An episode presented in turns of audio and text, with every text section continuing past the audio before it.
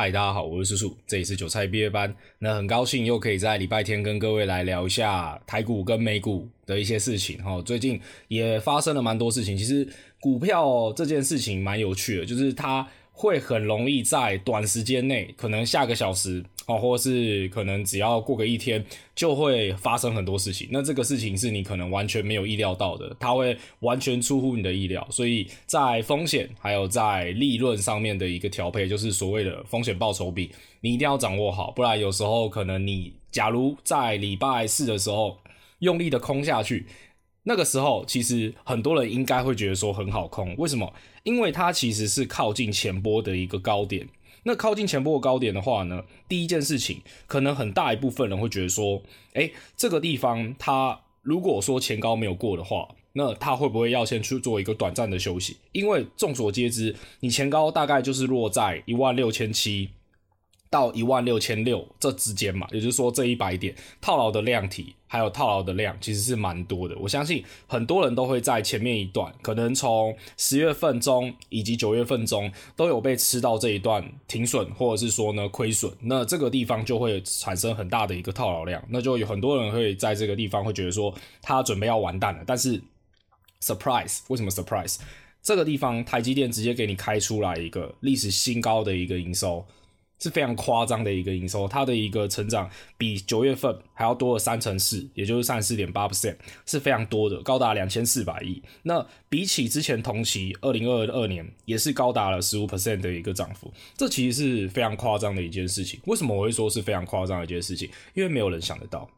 没有人会觉得说他在这个地方会直接创下一个历史新高，因为明明前面消费性电子的成绩就是没有那么好，他自己也有讲到这件事情，他自己也有讲到在 AI 上面的一个增长下，确实是可以帮助到营收，只不过呢，他没有帮助的这么大，也许在礼礼拜呃不是在第四季的时候呢，他可能就还是会持平。那它目前开出来的这一个成绩的话，就历史新高。那我这个地方我也不去多加赘述。它毛利率的部分的话呢，还是一样是高达了五成一到五成三之间，还是非常的多的。你如果说你要讲营业利利润率的话呢，也是高达了三成九到四成一，所以是非常多的啦。整体的话呢，就是一个很强劲的一个财报。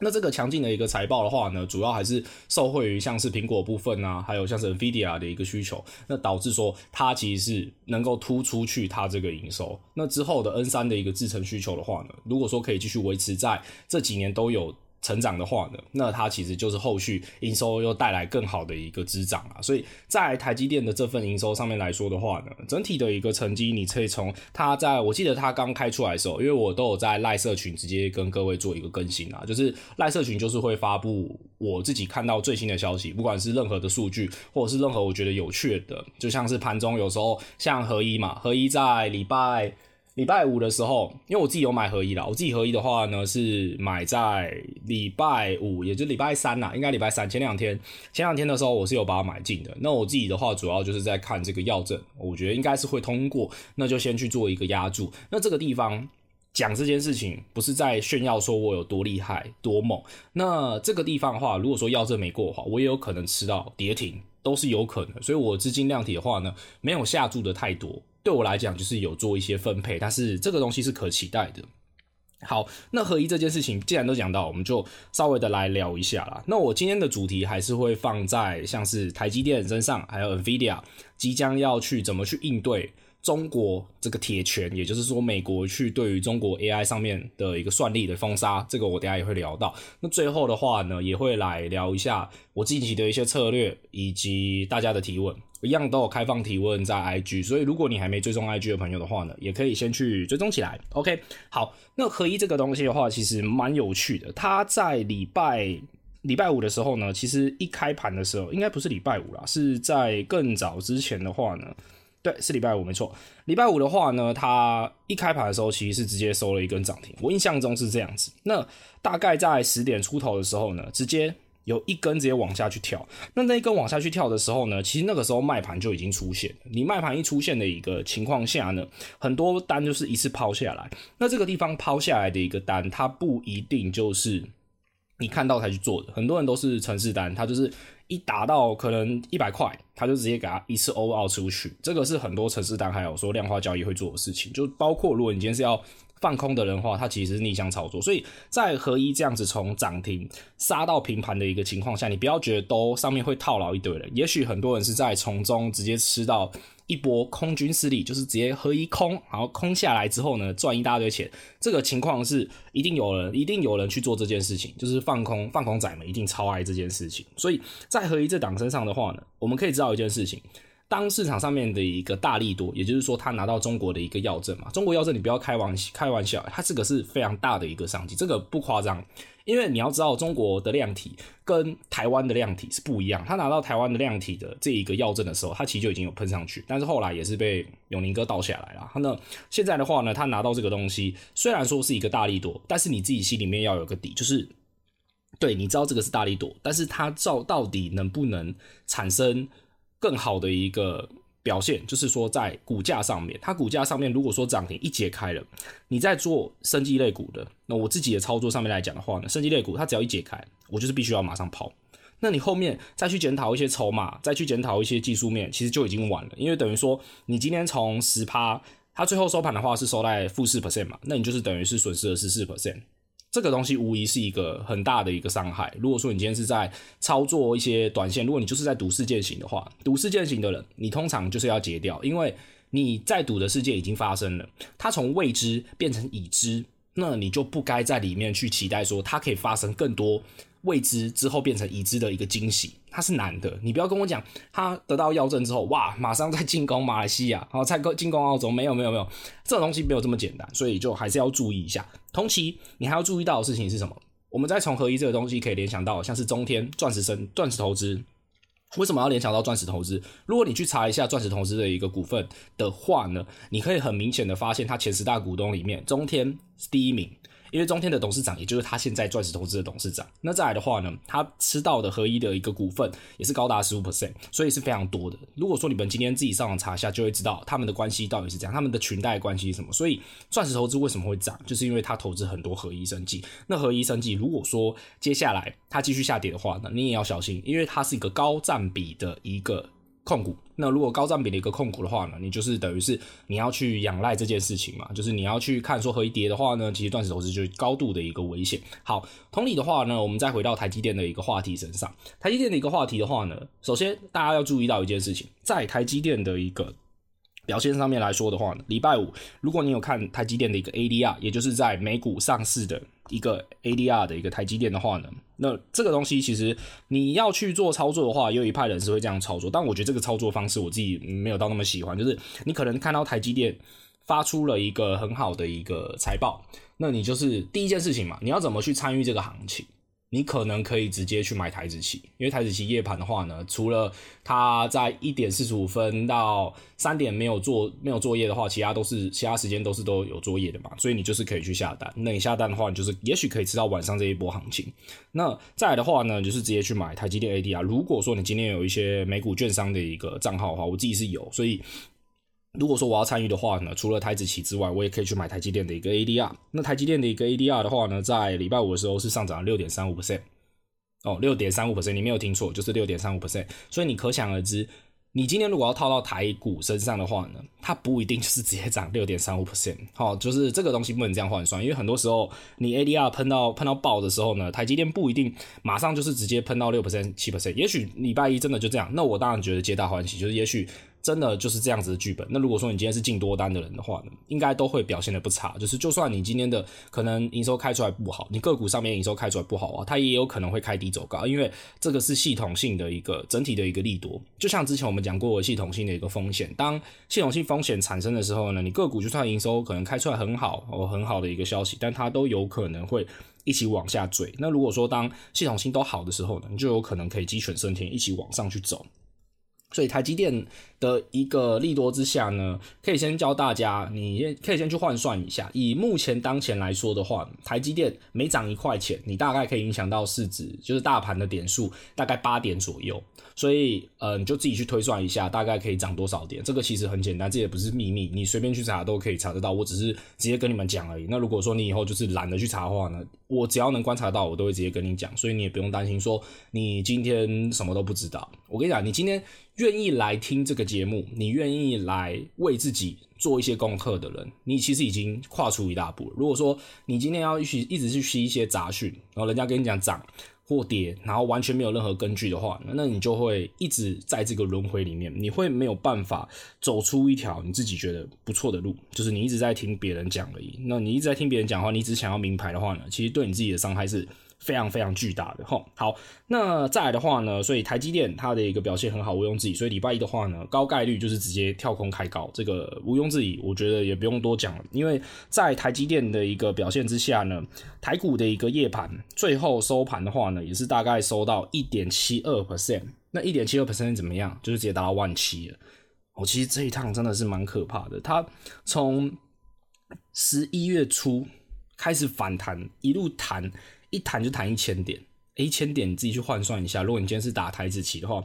那其实获利是非常可观的。好，但是最近其实有一件事情，就是台子棋虽然动得很凶，但是你的个股不一定也会跟着动很凶，你的个股反而可能就没有太大起伏的一个动作啦。可能你会看到一些族群有开始动了，像是一些观光族群，好，或者是一些。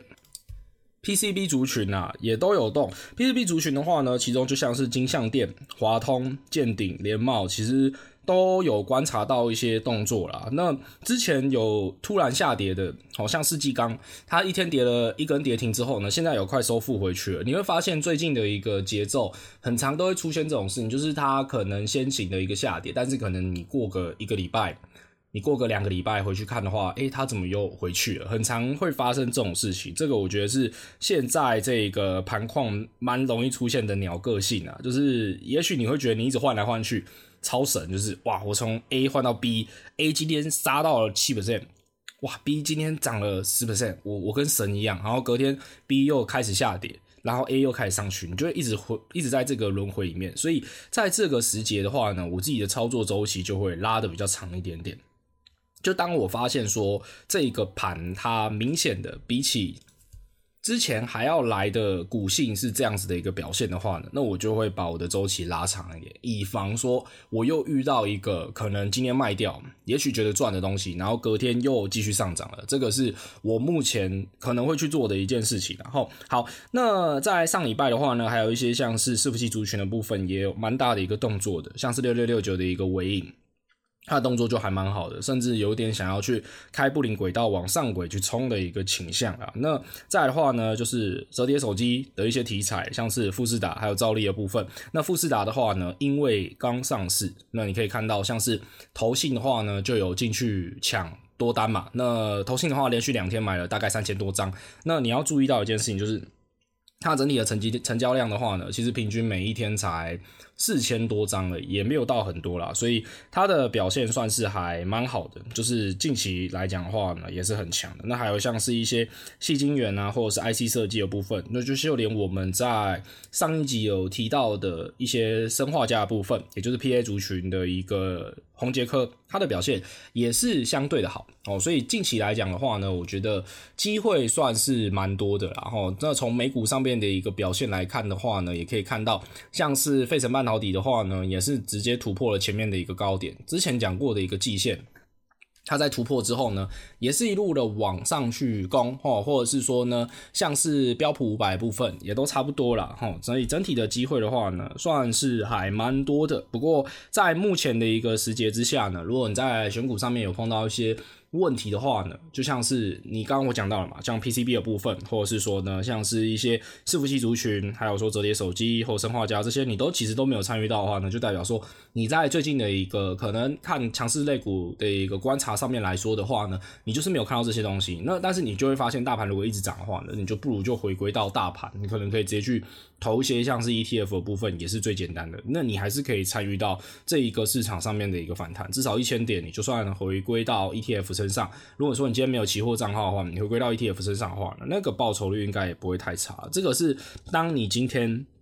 如果说没有办法去参与。大盘的话呢，最简单的方式一定就是投一下 ETF 啦。至少说你要在这个市场上面，不然其实你的钱只会越来越薄，这个是事实。因为通膨就是放在这边。你如果说过个五年、十年后回来看，那通膨它绝绝对会导致说你的金钱的一个价值会越来越低，更何况如果说你把它换到美元哦，或者是换到其他类类类币身上的话呢，都一样啦，所以自己要注意一下这件事情。然后好，那我们再回到刚刚要讲到的，像是 NVIDIA 的一个话题的话呢，NVIDIA 的话呢，在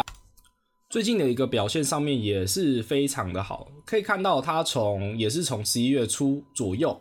去回测了前波的一个低点之后呢，也是一路的反弹，从四百出头到现在已经快要四百八十几元，也就是创下快要创下一个历史的一个新高，五百元的一个价值。所以 NVIDIA 也是一档，它是一个趋势。那我之前讲过了，如果说你有去看我之前的一个 IG 贴文的话呢，在美国打重拳，也就是说呢，限制 NVIDIA 说这个地方你的晶片就是不能出给他。那那个时候呢，NVIDIA 直接跳空下跌了，跌了非常多。那现在的话呢，也是一次收复回来。所以很多时候你会发现，哎、明明政策那个时候它短线上面的波动就是很大，你会觉得那个时候就是完蛋了，准备都要崩了。但是你现在回头来看，我那时候为什么说我还是长线看好它，就是它还是很有机会。你现在回头看的话呢，它又把之前的前高吃回去了。那当时的跌幅算什么？就是如果说你今天不要太过紧张的话，你甚至就是放着不动的话，那它其实。也是蛮大几率，它可以给你带来不错的报酬。也许你这个中间你没有去做摊平的动作，或者是说你也没有去做加码的动作，但是你的价值也不会因此而丧失非常多。也许中间你会觉得心态上面一定会被磨掉，这个是很正常，因为你今天是在股票市场，那股票市场比起很多资产的话呢，它的风险还有它的波动就是会比较高一点点。好，这个是很重要的一件事情。OK，好，那 NVIDIA 的话呢，现在要怎么去处理？针对像是美国限制中国这件事情，那它就是直接出了三款新的一个 AI 的一个晶片，那就是 H 二十，还有 PCLE L 二十跟 PCLE 的 L two 这三款直接给它出出来，那就是直接应对这一个中国市场。那中国市场的话呢，也因此可以得到对应的一个算力了嘛？其实也不一定，因为这三款的话呢，其实单纯来说的话。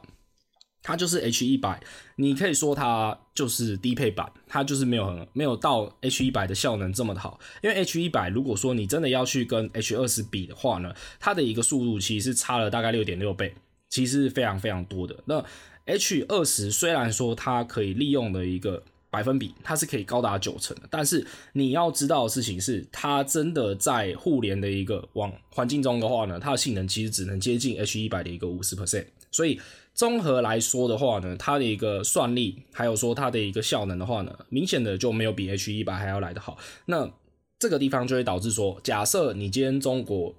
来买这个 H 二十，因为你不能买到 H 一百嘛，你买这个 H 二十的话呢，那你的算力会因此而减少。但是呢，你可以花很大量的一个金钱，你可以去买一堆 H 二十去凑成这个算力，但就会导致说，第一，你的成本算力成本会提高非常多。第二就是说呢，你要买超级多，那这对于 NVIDIA 来说就是双赢吧，因为 NVIDIA 你你要你要买你就给你买啊，但是你你想要一样的算力的话，你就是要花我更多钱，那我终究我还是可以拿到我要的东西，所以之前才会说 NVIDIA 它很聪明的地方就是说，你虽然美国它可以给它可以给这么多的政策的一个压抑，当然我是觉得这个东西你为什么要压抑，我我我也是很搞不懂，但是。一方面可以知道说，因为他不希望中国发展的太快嘛，那这也很正常，这个是政治相关的一个问题。所以如果说今天他一直压抑他的话呢，那反弹时候也会特别的凶猛。当今天他能够解决这件事情的时候，你就会发现他只不过花了不到半个月的时间。你从十一月一号到现在十一月十五号都不到，才十一月十二号，今天是十一月十二号吧，他就已经直接反弹成这样了。那接下来就看说这一个 H20，它到底有没有办法继续的在营收上面获利出来？那这个东西的话呢，预计是在今年的十二月推出啦。那就看说后续的营收，它到底能不能拥有一些不错的一个成绩啦。好，但是以内存上面来讲，HBN 三的话呢，它的一个内存其实是就是一个是八十嘛，H 一百的话是八十，那 H 二十的话是九十六，但是算力的部分的话呢，就是真的差异的蛮蛮多的啦。哈，好，那整体的话呢，我觉得至少它目前愿意提供出这个三个改款，就算我觉得之后。美国他又说：“哎、你这三个不行，你这三个你把我当白痴嘛？你就是只是换了一个皮，那你还是给人家东西啊。那还要再限制的话呢，我相信短期上的事情来说的话呢，股价一定又会有很多议题，就是。可能短线上面又要下跌了，那下跌的话呢，就看说它后续还会不会再继续做出应对。毕竟人家都已经是市值这么大的公司，我自己是倾向相信 NVIDIA 上面的一个表现，因为我觉得 AI 就是未来的一个趋势，这个毋庸置疑。如果你用过 AI 的人的话，你就会发现它的好用程度的话，真的是很疯狂的。你只要输入一个关键字。你就可以产生出一张图、一个影片。那你之后如果说电影也都这样拍的话呢，那一定是可以大幅度降低人力的一个成本。那当然，AI 就是一个很重要的东西。你不要觉得 AI 跟你没有关系，很多设计如果说之后可以靠 AI 的话呢，那人类的一个进展就会非常非常快。所以我自己是很看好 NVIDIA 这一间公司。我 NVIDIA 投资也投资很久了，至少如果说你们是长期看我 IG 的朋友同学的话呢，就会知道 NVIDIA 我也讲了至少两三年了吧。如果说在你有听我分享的一个情况下，我几乎只要 NVIDIA 有一些大事的话呢，就会追踪起来告诉各位。那也许你一开始不懂的人，你现在慢慢的也懂。至少在这两三年，我相信你一定都有看过听过。也许在之前二零二一年没有那么多人讨论的一个情况下的时候呢，至少在今年或是在年底的时候，去年年初的时候，不是应该说今年年初的时候呢，你一定应该都知道了哈。好，那总总结来讲的话呢，H20 它就是有拥有。最高的一个内存带宽以及容量，但是算力的部分的话呢，相较于真的卖出去的一个 H100 的话呢，是降低的。那再来的话，PCLE 的一个 S20 跟 PCLE 的 S2 的话呢，它主要就是基于基础的一个型号 L40 和 L4，就是也是低配版的啦。所以它整体的话呢，就只是把原本比较高配的东西再做一个低配版丢出来给你包装一下，然后呢，告诉各位说，诶。你要的东西我给你啦，你要你要我降低我就降低啊，但是你还是要把钱吐给我，我还是要赚到这笔钱，这个是 NVIDIA 我觉得蛮厉害的一个地方啦。哈，好，那再来的话呢，我们就来台股还是可以补充一下，这个地方还是要看。如果说礼拜一它继续的往上去做一个攻击的话，它势必一定会跳空攻击啊，这个是毋庸置疑的。但是要去注意一下，像是它的 K D 指标可不可以继续维持在高档的一个钝化，或者是说当前高碰到的时候，它到底能不能迎刃而解，而不是开高后走低？那我当然我知道，我现在讲这个东西，你可能会觉得说，哎、叔叔别闹了。都已经涨一点七二 percent 的夜盘了，你怎么可能开高走低？别闹了，一定是用力的猛过去啊！那我当然也希望这样，我自己手上的多单我也希望这样，我都希望大家赚大钱。你可以赚钱，我也可以赚钱，这样何乐而不为？为什么我要挡你的财路？你也不用挡我的财路。但是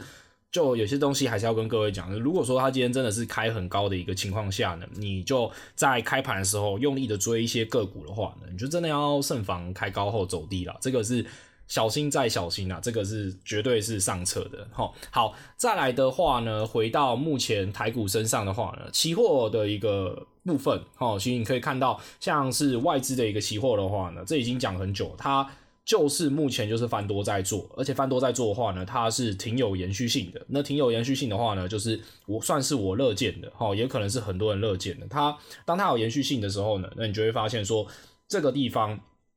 它确实表现就是不错哦，确实表现就是还不错啦。哈。好，那再来的话呢，我们就来稍微的提一下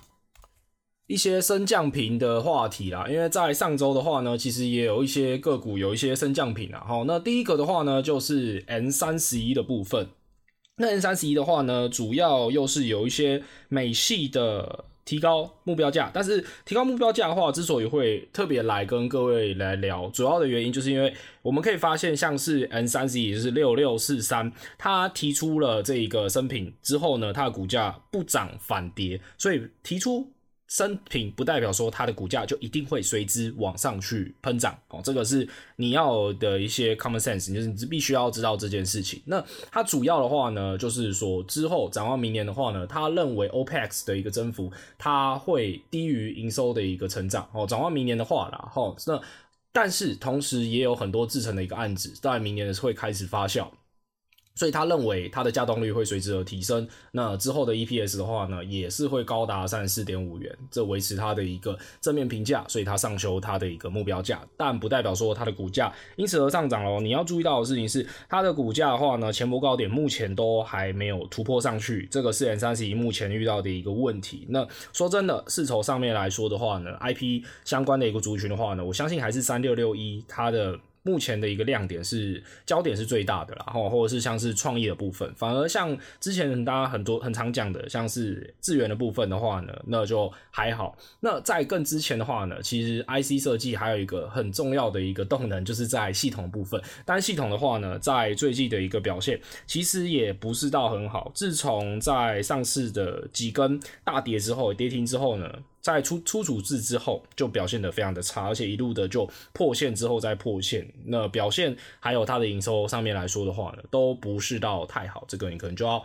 稍微的去注意一下哈。好，还有像是刚有提到的升降品的部分的话呢，金像店。也是在美系券商以及亚系券商都有升出升平价。那升平价的一个情况下呢，在礼拜五的时候，金项店它的一个表现，其实相对市场来说的话呢，它的金流就确确实实是有看到一些动能的表现。但是金项店，我相信如果你今天是在市场上面比较久的人的话，你就会发现它的尿性就是很重，哦，你就会发现它每次一上涨的时候呢，它很难一次一路维持到底。就是很难看到一个大幅度喷涨的，那你一定有人会说，哎、他之前不是从五月一路喷到九两百，从九十几元喷到一路三两百多元，哦，那这个东西我当然知道，但是就中间就是很难爆嘛，很难报意思就是说它震荡就是很大。那如果你今天是一个一开始就是确定说我的金项链二三六八。就是要给你爆到爆爆到死，就是要一直用力爆啊，那你很棒，你也许真的可以赚到这笔钱。但我自己的话是金像电的话，我就觉得它股性不好，这个我已经讲过很多次，我也承认。如果说你们之前看我的一些 YouTube 的影片的话呢，这个已经不是我第一次讲了。那金像电主要会被提升它的一个目标价的话呢，主要是因为它受惠于 AI 需求上面的一个提升，不管是 GPU 或者是 ASIC 的一个 server，它都有提。有办法贡献出相关的一个营收超过两成以上，所以整体的一个营收 EPS 都有被上浮调升啊，所以就大概是这样子。那在第三个的话呢，就是宏杰克部分。那宏杰克的话呢，呃，也不是我第一次提到，在上一集的时候其实就有提到。那它的表现的话，确实也是蛮恶心的，就是一路往上去涨。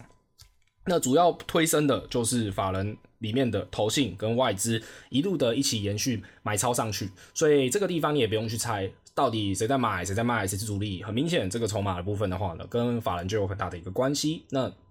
最主要的话呢，在券商上面来说，他们还是预期说，在第四季的时候，它的营收会继续的季增。二十五 percent 到三十 percent，那之后的话呢，毛利率也有办法，可能可以往上去走，所以它也是上调它的 EPS 的话呢，在明后年的话，大概是三块到四块，这个你们上网查都可以查得到。只是如果你今天真的很懒的人的话，我就一次念给你听啊。好，好，再来的话呢，还有像是三二三一的部分，欧系相关的一个券商的话呢，也是有上修它的一个获利。那主要的话呢，也是认为说之后它的一个毛利率的部分的话呢，是优于预期。还有它的整体的一个 AI 相关的一个 NB 出货都有办法继续上修。当然，我自己是觉得说，如果说要看广要看纬创的话呢，我自己反而会去看广达，因为广达的话，它有一些车用的题材可以去观察，可以去盯。那我觉得会比较相对亮眼一点点，好，相对亮眼一点点。好，再的话呢，最后像是手机的部分的话呢，手机的一个记忆体的部分，在最近有出蛮多报告的。那也许在 AI 相关的一个需求之后，如果说转移到一些边缘运算的话呢，大家也可以去盯一下。但是这个的话，可能就是之后再出个一两集，专门再讲一些边缘运算，我们再来提好了。边缘运算的话，其实我之前就有写过专栏，就是一整篇的一个边缘运算。如果说你们有认真看边缘运算的人的话呢，里面的一些个股很多都已经直接翻倍了，这个是很众所皆知的事情，因为它确实就是有需求，那它也确实是 AI 里面比较亮眼的一块，但是我觉得之后还是有机会啦，所以不要因为它可能已经上涨很多，你就觉得它之后不可能上涨。很多时候就是你看之前的一个南电嘛，南电的话呢，之前也是从一路飙涨飙涨，而且它飙涨的话呢，最后根本就是。直接一喷再喷，你可能甚至不知道说为什么它今天就喷上去了。它只它就是一路的喷到底，它可以从一百块喷到六百块。那就我就不太会去预估说这档个股它的实力到底在哪。就像之前的一个材料 KY 的部分，也是从三百多块一路喷上去喷上来吧，所以都这种东西的话呢，就是不会去预估说它到底动能还有它的一个潜力会在哪里。但是我觉得至少我们刚刚讲到几个族群的话呢，是目前金牛诶好像都有观察到的。那至于要怎么买，要怎么卖，那就看你自己个人。然后我们这边的话，绝对不会提供 各位要怎么买，要怎么卖啦。但是我觉得机会这种东西的话，就是。当你有观察到的时候，你就是至少心里有底。那你心里有底的话呢，就会比较踏实一点，而不是说你今天都只是在猜行情而已。其实我发现有认真在听的一些听众，还有一些学员的话呢，大家的回馈都很好，因为你是真的有认真在听，而且你也有认真的在讲。因为我每次在录完 podcast 的时候，我都会帮各位开一个游戏测验，因为我不想要用一个很生硬的方式。跟大家讲说，诶、我讲过什么东西，你一定要记得。那我觉得不如就是用一个测验的方式。让大家可以稍微回想一下，我们这一集讲到什么事情。不要说你今天听完这些东西，你可能完全没有收获，这也不是我乐见的。不然我也没有必要去消化这些讯息，然后再转译给你，因为这些东西也都要花我的时间。但是我希望大家是听完之后呢，诶，确实你知道一些东西，甚至你朋友在问，或者是说呢，你的身边的亲人好友在问说这些事情的时候，你可以对答如流，因为你已经听过了。那如果说你要介绍给他们听我的话，也可以很欢迎。但是你也可以把这个东西直接当成说，哎、我什么都知道，问我就好。这样我觉得也很棒，就是可以看到大家的一个成长跟力度上面的一个增进，我觉得很好。因为你可以发现，每次最近我在讲说，哎、大家猜一下后续的一个行情，哎、其实六七成的人都有猜对，反而一些问题大家的回答，我觉得都很棒，而且。真的在看行情的一个情况下，以及准度的话，我觉得好像有蛮大一部分的提升呐，所以蛮乐见这件事情。好，那在节目的尾声的话呢，我们就一样有开放之前的一个问答，那就来回答一下大家的一个问题。第一题的话呢，就是业绩公布好，但股价利空出尽，该怎么做？诶，第一件事情是。业绩如果好的话呢，股价应该不是利空出尽，应该是利多出尽。好，我就先视为题目，我帮你改成这样，因为股如果说业绩好的话呢，应该不会是利，也许你这个地方是讲说它之前表现得很不好哦，可能市场上面一堆利空，但它出来的成绩竟然是特别特别好，那该怎么做？也有可能是这样，但是我我不太知道你这题问题它原本前置是什么啦。但是如果说当一档业绩很好的一个个股，它表现出来的一个情况下呢，它反而不是往上去涨，而是往下去跌的话呢，之前像是材料的时候就有发生这样子的一个状况，但这种状况也其实是很常看到了，因为你要知道一件事情，就是说它之前的一个位阶，如果讲简单一点，如果说你一定要有个比例的话呢，我觉得大概涨十到二十 percent 以上的话呢，你可能就要考虑它会不会是已经已反应。如果说它今天在公布成绩出来，也、很好，也、欸、确实很好，它却没有继续的往上去涨。像之前还有一个应该是十銓吗？还是上銓？我记得它也是公布出来它的一个营收成绩之后，应该是上銓啊，我看一下哦、是上銓。上权的话呢，它之前一公布出来，也是直接往下去摔吧。好，反正就是一个经济体族群啊。那这个状况就很容易发生在说，它之前就已经有上涨过了。那有上涨的一个情况下，通常我就算他看到它成绩很好，也不一定就会去判断说它之后就一定会上涨。因为对我来讲，你就算成绩好，你股价就已经动了，或者是法人开始在转卖了。还有一些其他的讯息，假如他真的看好碰到一些压力点、前波高点，或者是说呢，季线没有站上去等等的，或者是说他已经很多人在开始放空了。那很多人放空不代表不好，也许他的券资比很高。那如果说还有另外一个情况，就是说当卷资比很高的一个情况下，它营收公布出来很好，那就可能可以引引发出一个事情，就是嘎空的一个行情。那卷资比的话呢，简单来讲，在买股票的时候呢，有融资。跟融券，那融券就是看空，那融资的话就是看多，所以融券如果很多的话呢，那再加上目前的一个融资，它会去相除的话呢，就会产生出一个券资比。券资比如果说很高，可能是六成七成的话呢，只要你这个地方筹码比较多的人，他一次把它拉上去，那就有可能会产生一个轧空，因为你要卖也卖不出去，那等于说你的融券只能再用借券的方式。哦，才可以出掉的话，那就会变成说要有一个轧空的一个行情产生。这个是这一题大概是这样子啊，所以我觉得简单来讲，你就是要注意一下它之前有没有上涨过。那如果说今天回到这个本本题，它如果说真的是之前都很不好，业绩突然好的一个情况下呢，那其实应该是有机会去做喷涨的，但是。还是要看一下它之前到底有没有上涨过，因为很多时候是市场上面已经预期说你这一次可能成绩会很好，但是你之前的表现都很不好，我就慢慢的先把你拉上去，先把你拉一波。像合一的部分的话呢，也是嘛，合一它在公布要证之前的话呢，已经大概上涨了二十 percent 左右，所以你在合一公公布出来之后呢，隔一天也就是跳空一次锁死。那其实就有三十趴的一个获利，那很多人可能就会选择说，诶、我其实拿三十趴就好，干嘛需要再等到更多？如果说我今天不贪心的人，我就是想要吃这一段获利的人的话，是很常会发生这件事情的。好，第二题，叔叔花多久时间开始学股票？好，那这一题的话呢，其实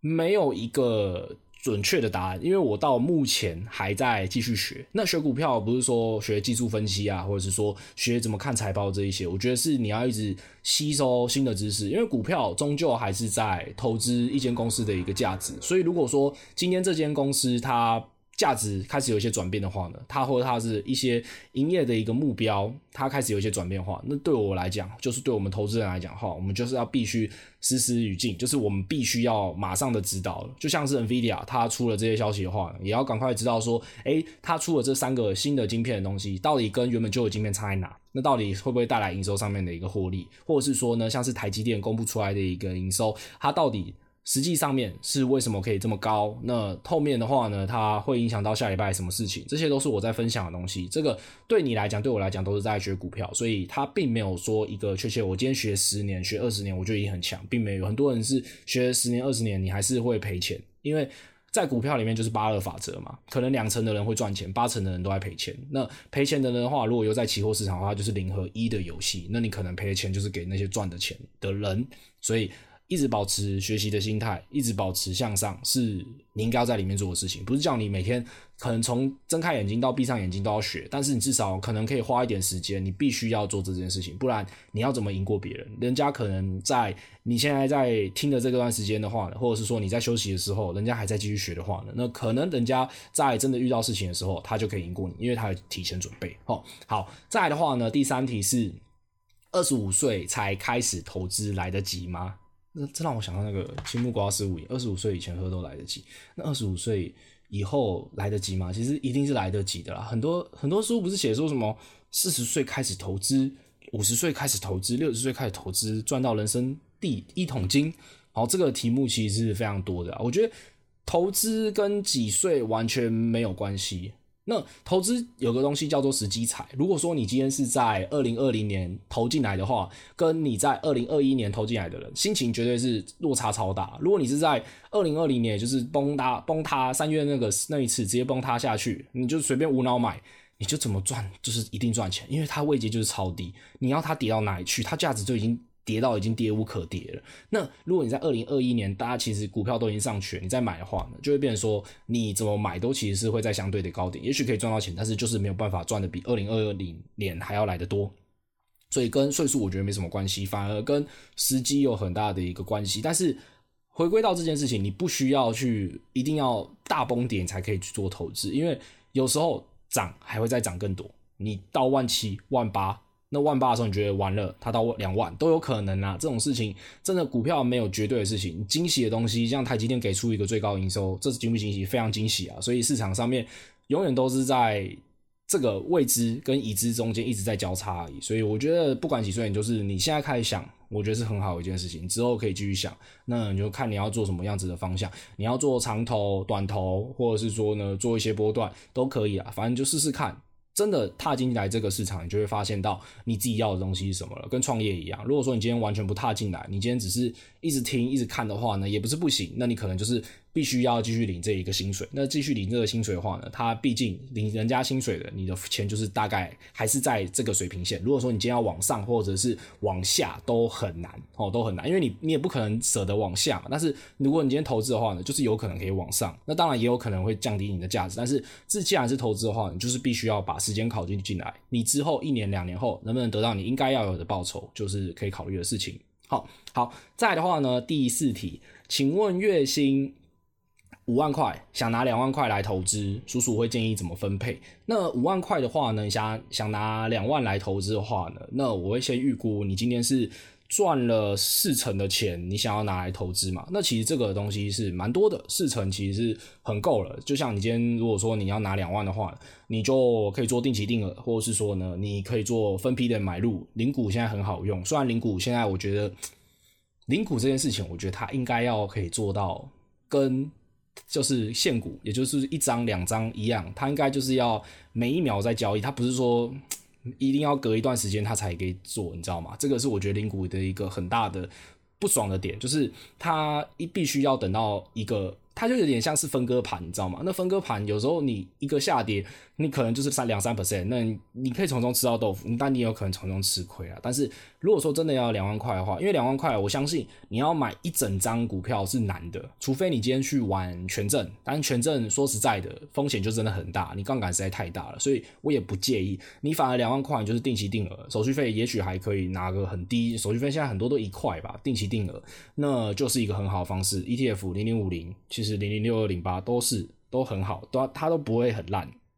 你今天想要参与市场，市场跌涨十趴，零零五零也就大概涨十趴。那平均上面来说的话，ETF 大概都有个六 percent 的年化报酬率啦。这个可能就是更高一点的话，当然有，但是我们就讲个平均的，大概六 percent 其实应该是有的。所以很多人会去把房贷借出来，可能在市场很烂的时候呢，进去这个 ETF，那它后续的话就是拿到。这个可能如果真的很烂，像是崩塌的话呢，你可以可以拿到十 percent 的一个年化年，就当年的一个报酬率了，所以也算不错。那你说拿两万来投资定期定额，或者是说呢一些零股，绝对是绰绰有余啦，绝对绝对是够的。两万块它零股的话呢，也像你要买台积电或者是你要买联发科都可以。所以这个东西不是不行，只是看你有没有这个心要去做而已。那或者是说有一个办法，就是说你也可以先每个月存两万块，你可能可以存个一年，也就是说。十二乘二嘛，就是二十四万。二十四万的话，也许就可以开始买个一两张金融股。那你再去做一个再投资，也就是把股息再再拿来投资的话，我觉得也是 OK 的啊。这些其实都是可以做的事情。金融股的话也不错嘛。那如果说你真的要去找一些个股，它的殖利率很好的，那你要去考虑到一件事情，就是说，当这个个股殖利率很好的话，会不会是只有今年度它刚好股价比较低，然后它的股利比较高，那再去相处的话，才可能看起来很好。那你就是要注意这件事，因为这个就是有。参考到一些主动选股的部分，那通常比较我常听到的，可能就是一些真的很好的一些公司，或者是说像金融股 ETF 这样子啦。吼，好，那我们今天就大概讲解到这边。那如果说大家喜欢这期节目的话，可以在下方留言告诉我，五星好评给我看。那也记得可以追踪我们的 IG。还有赖的一个社群都可以做一个加入。赖社群的话，我平常就会在里面讲讲话。如果说你想要听、想要看的朋友，如果说你觉得有一些东西很有趣，但是你都是很后面才知道的朋友，你就可以加入赖社群。因为我只要有在看盘，我几乎每天都看盘嘛，那就可以给各位一个蛮及时的一个回馈。好，那当然这个东西也不会跟各位收费啦，因为对。对你来讲，对我来讲，我现在都没有在收任何费用，所以你能对我最大的支持，可能就是帮我追踪 IG，帮我推荐给你朋友听这个节目，把这个东西分享出去。那越多人听，我就越开心，因为我就是觉得这样子的分享能够帮助到你，也可以帮助到我。那看到很多人听，很多人喜欢，很多人分享，那我就当然很开心。OK，那我叔叔，我们就下次见喽，拜拜。